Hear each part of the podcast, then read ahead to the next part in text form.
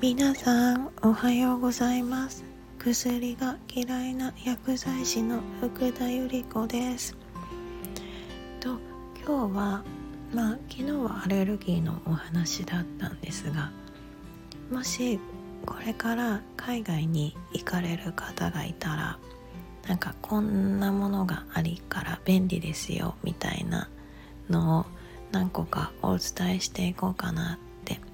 あの全然薬と関係ないお話なので興味がない方はスルーしてください。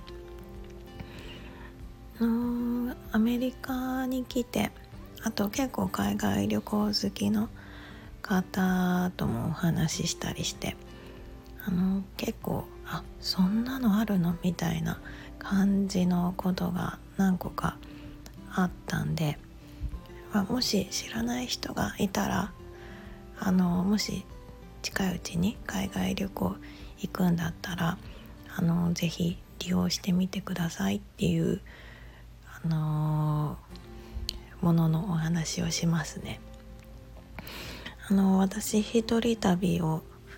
その先月はスリランカと今月はアメリカでしました。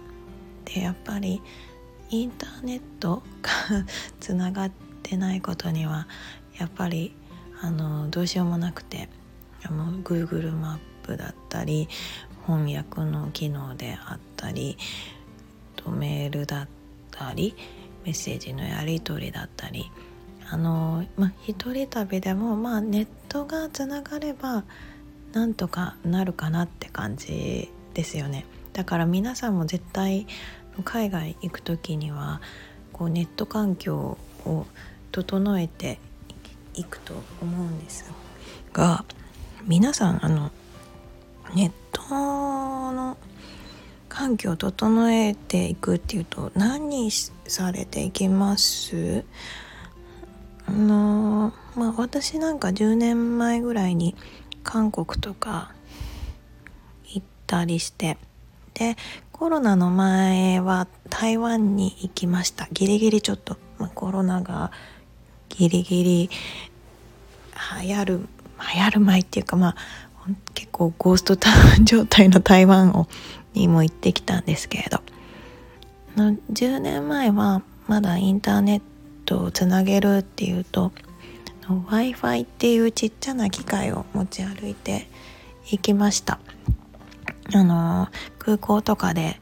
借りてで帰国した日にそこののところにポストみたいなのがあるから戻すみたいな感じ。で、まあ、私が多分それ使ったの10年前なんですよね。で台湾に行った時は SIM カードを Amazon で買ってあの台湾でも使えるような SIM カードを買ってで現地に着いて入れ替えて、まあ、インターネット使えるような感じで行きました。うん現地で、まあ、SIM 買ってもよかったんですけど、まあ、ちょっとやっぱり分からなかったからあの事前にあの Amazon でなんか SIM カード買えるんですよね。今でも売ってます。あのその台湾に対応した SIM カードを買って台湾に行ってでまあのその時は割とツアーが多かったのでまあそこまでまあ困らないったら変ですけれど、まあ、でも一応ネットつながってると安心なんであのーおばさんと一緒に行ったんですけれどあの SIM カード2個セットで結構安かったんですよね。からそれで何何泊か何泊したんだろうでもまあ1週間はいなかったから、まあ、それで結構安く済んだのだけ覚えてます。でと今回はまた SIM カードを買おうかななんてまあ、ちょっと思ったんですが やっぱテクノロジーってどんどん進化していてあの今もう皆さん SIM カード使わずに携帯電話使ってる方も多いと思うんですよ。今ネット上で全部携帯の契約もできちゃうのであの eSIM ってご存知ですか？あのもう SIM カード自体が挿入する必要がなくてネット上で契約してで現地に入ってあのネットワークを切り替えるだけで使えちゃうものです。eSIM って言います。で私はまあ一人旅だったから電話とか一応何かあった時に使えないと困るなーなんて思って電話番号付きの eSIM を契約してとスリランカとアメリカに行きました。スリランカは1週間ぐらいですけれど2000円ぐらいで済んだかな。の eSIM の便利なところは、まあ、例えばね w i f i とか持ち歩くとあの使ってらっしゃる方は分かるんですけど w i f i の電源つけて接続してでかつ w i f i も持ち歩いて携帯も持ち歩いててちょっと荷物になっちゃったりして面倒ですよね。でももうあのネット環境がこの携帯の中で完結しているので何かを持ち歩くとかっていう必要はありませんあと SIM カードを買う必要もないので、まあ、SIM ピン持ってって SIM 入れ替えてとかっていう手間もないのであの本当に、まあ、最初はちょっと慣れないと難しいのかな。でもまあそんなにあのどこの会社もやり方は一緒なのでで結構値段も安く済んじゃいます。あのアメリカでのロスで日本人の方お会いしたって言いましたけどその方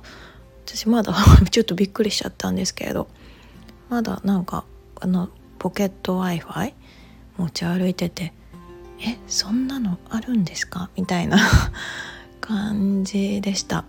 聞くと1日900円ぐらい？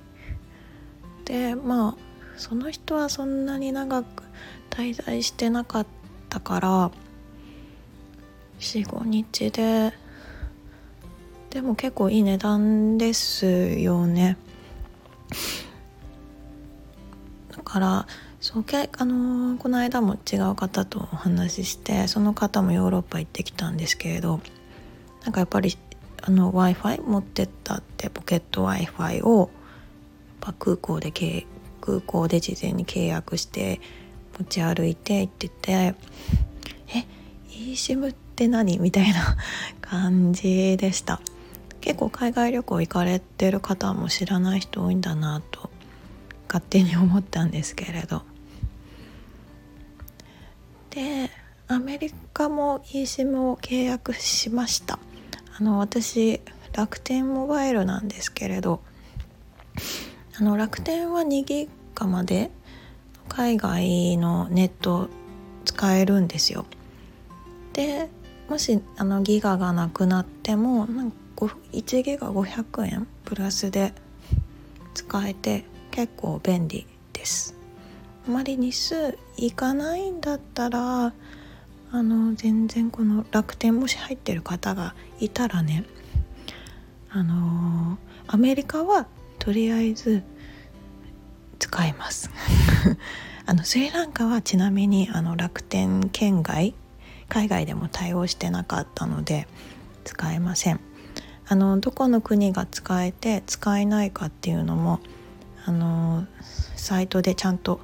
分かるのでリンク貼り付けておきますね。あと eSIM も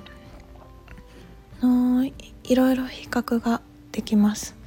あのデータだけで済むんだったらすごい安く済むし電話番号付きだとちょっと高いかな。で何日間行くかどれぐらい使うかっていうのであの自分で好きなのを決めてあのすぐに買ってで、まあ、日本でちょっと設定してあのそんな難しくないです。で設定して現地であの設定のところでデータローミングのところをオンにするだけであの現地のの通信とつなげちゃうのでとっても便利です。でまあちょっとここで私が苦労した点 実は電話番号付きの SIM に eSIM を契約あのスリランカもアメリカもしたんですけれどスリランカもやっぱりちょっと電話が使いたい時があったんですよでもどういうわけだかか電話使えなかったんですねまあ、その時はホテルにいたからホテルの電話から、あのー、電話しちゃいましたで本当は多分あの使える SIM だったんであのちゃんとあのサポートセンターに問い合わせて聞けばなんで使えないのかって教えてくれたと思うんですよ。でも私ちょっと なんか聞かなかったんですよね。まあなんかあっちでもいろいろあったからか。あのか結局まああっちでは電話番号が結局使わずのままあのー、まあ、データだけで過ごしました。やっぱ使えた方が便利だなと思いました。でアメリカも楽天だけで過ごせるかなと思って試しにも楽天の契約だけにしたんですけれどまあ、ちょっとこの間の何個か前の配信でちょっとトラブっちゃいましたなんて 話があって急遽 eSIM をのアメリカで契約しました。で電話番号付きのにしたんですよ。でもやっぱり電話番号どういうわけだか使えなくてでもちょっとやっぱり使えないと困るからサポートセンターの方に問い合わせたんですね。そしたら、まあ、あのやっぱいろいろ調べてくれてなんで使えないんですかね みたいな 感じで。でまあ結果あのー、なんか使電話が使えるようなアプリを教えてくれてあの本来のあの私使ってるの iPhone なんですけれど iPhone の普通の電話のところから使うのではなくあの違うアプリを介して電話番号が使えるようになりました。なんでまああのツアーとかで、まあ、誰かなんとかしてくれるような人がいたら電話番号なしの方が安いし あのまあネットだけで正直なんとかなるかなとは思ったんですけれどやっぱちょっと電話使えないと不便な時もありました。特に一人旅の人は電話番号付きがおすすめです。使えなくてもちゃんとあのサポートセンター基本的に24時間 eSIM の会社対応してるんであのもし電話つながんなかったら是非聞いてみてください。で結果私は電話使えたから結構重宝してます。あのこっちもいろいろ何かあっても電話使えるのであの本当に助かってます。ちなみにアメリカは値段いくらだったかっていうと、まあ、ちょっと電話番号付きだったんでね2週間で4,000円ぐらい？うん。まあ1日900円の w i f i を持ったとしたら、まあ、5日ぐらい持ってったらまあ元が取れちゃうような感じになるからまあそれと比べるとって感じかな。あの結局楽天も2ギガまでは無料なんですがやっぱり2週間長かったみたいで1週間ちょっとしたらもうあと残りこれぐらいですって来ちゃって。まあちょうど契約してよかったかななんて。思ってます。で電話番号を使えなくてもあこうやってやれば電話は使えるようになるんだってすごい勉強になりました。だからすごいいい経験だったかなって思ってます。あとアメリカはもうほぼキャッシュレスです。アメリカにもし今後来ようと思う人は基本クレジットカード1枚あればいいですね。両替する必要もないと思います。びっくりしたのがもうあのサンタモニカビーチとかもあの売り子みたいな人がいろいろ売りに来てんですよ。もうみんなキャッシュレスで。あの現金使ってる人はほぼいないかな。実は私も現金はちょっと持ってって心配だったから、まあ、事前に調べてまあ必要ないとは知ってて。あとあんまり持ってかない方がいいってのも知ってたんですけれど。一応1万円ぐらいは持っていきました。であの両替所もあの空港にほとんどないんですよね。ちっちゃいところが1箇所。で両替するつもりも全然なかったんですよ。あのバスとかも全部あのアプリとかでクレカで決済だっつってたからあのー、お金なしでアメリカ行けるんじゃないのって。でもなんかどういうわけだか行き先に乗るバスは現金があった方がいいよってなんか案内のおじいちゃんみたいな人にアドバイスされて「ああそうですか」なんて言って。で一応1万円は両替しました。結構手数料取られて。でも結局それ両替したんですけれどあのまだ一度も使ってません。もうほぼクレジットカード決済です。どこもかしこも現金使ってないですね。あのロサンゼルスもあのタップカードっていうカードがあのあればあのバスとか電車は乗れちゃうしタクシーもウーバーとかとリフティっていうまあ、ウーバーよりちょっと安いアプリももう事前に入れてたんでなんか変にねアメリカってチップって日本人の感覚でないじゃないですか。どれぐらい渡したらいいのとかもわからないしあのそういうのもウーバーでね後でどれくらい払うとかもできちゃうですよ。あと外食してもクレカで払えば最後にどれだけ払いますかっ自分で選択できるボタンがあるんですね。あもう現金は使わないです。あのもし行きたい人がいたら、まあ、持ってかなくても生活できるよって感じですね。あのちなみにその交通系のタップカードもあの現地で実際に買うと2ドルのチャージ料みたいなのが必要なんですよ。日本でいう suica も500円のチャージ料いるじゃないですか。今ねあのスマホに入れちゃえば500円分のチャージ料かからないのと一緒でアメリカも2ドルのチャージ料はスマホのタップカードのアプリを入れちゃえば2ドルのチャージも必要なくって必要な分だけチャージできる感じです。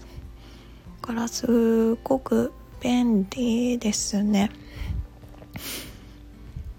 だからまあ逆に機械とか慣れてない人は行ったら大変かな。やっぱりどんどん進化してるので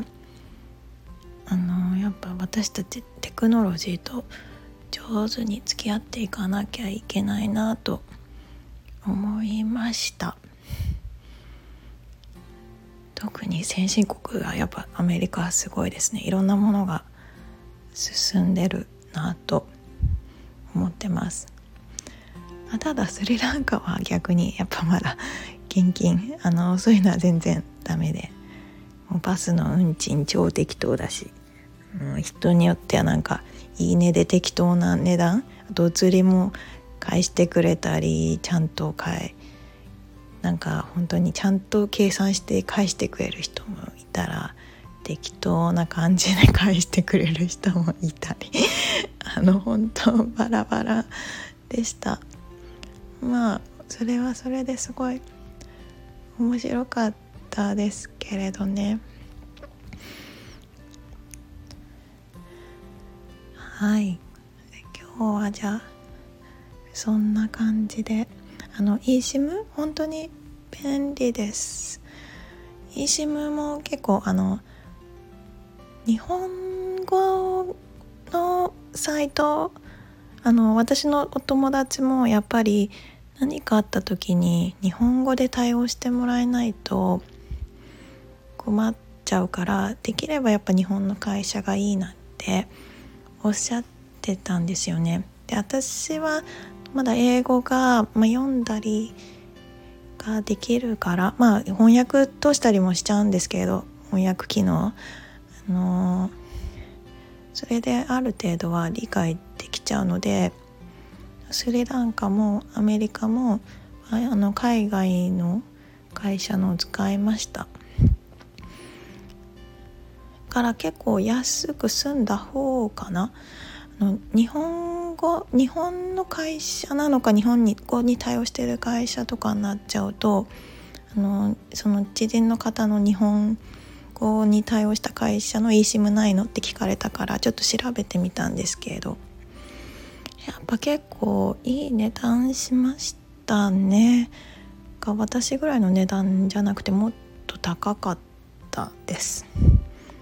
日本語ってやっぱり難しい言語なんでぱそれができる会社ってなるとちょっと高くなっちゃうのかなっていうのが私の感覚でしただからやっぱ英語できた方が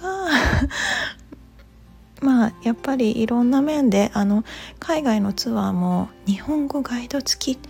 てだけでめちゃくちゃ高いんですよね。あのー、すごい倍とか結構それぐらいの値段してツアーガイドとかしてもらうことになっちゃうからまあ日本語しか分かんない方だったらしょうがないのかもしれないけれどまあ私もそんなお金がいっぱいあるわけでもないんで あの英語でツアーガイドっていうとやっぱり日本語の半額とかそれ以下でやっぱでしてもらえるんでねこうなんか自分がやりたいアクティビティとか組んだりする時に。だから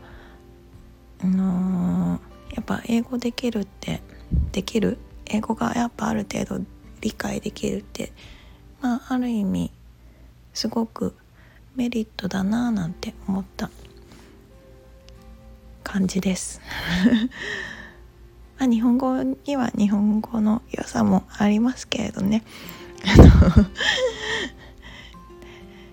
まああのそれぞれ良さがありますから。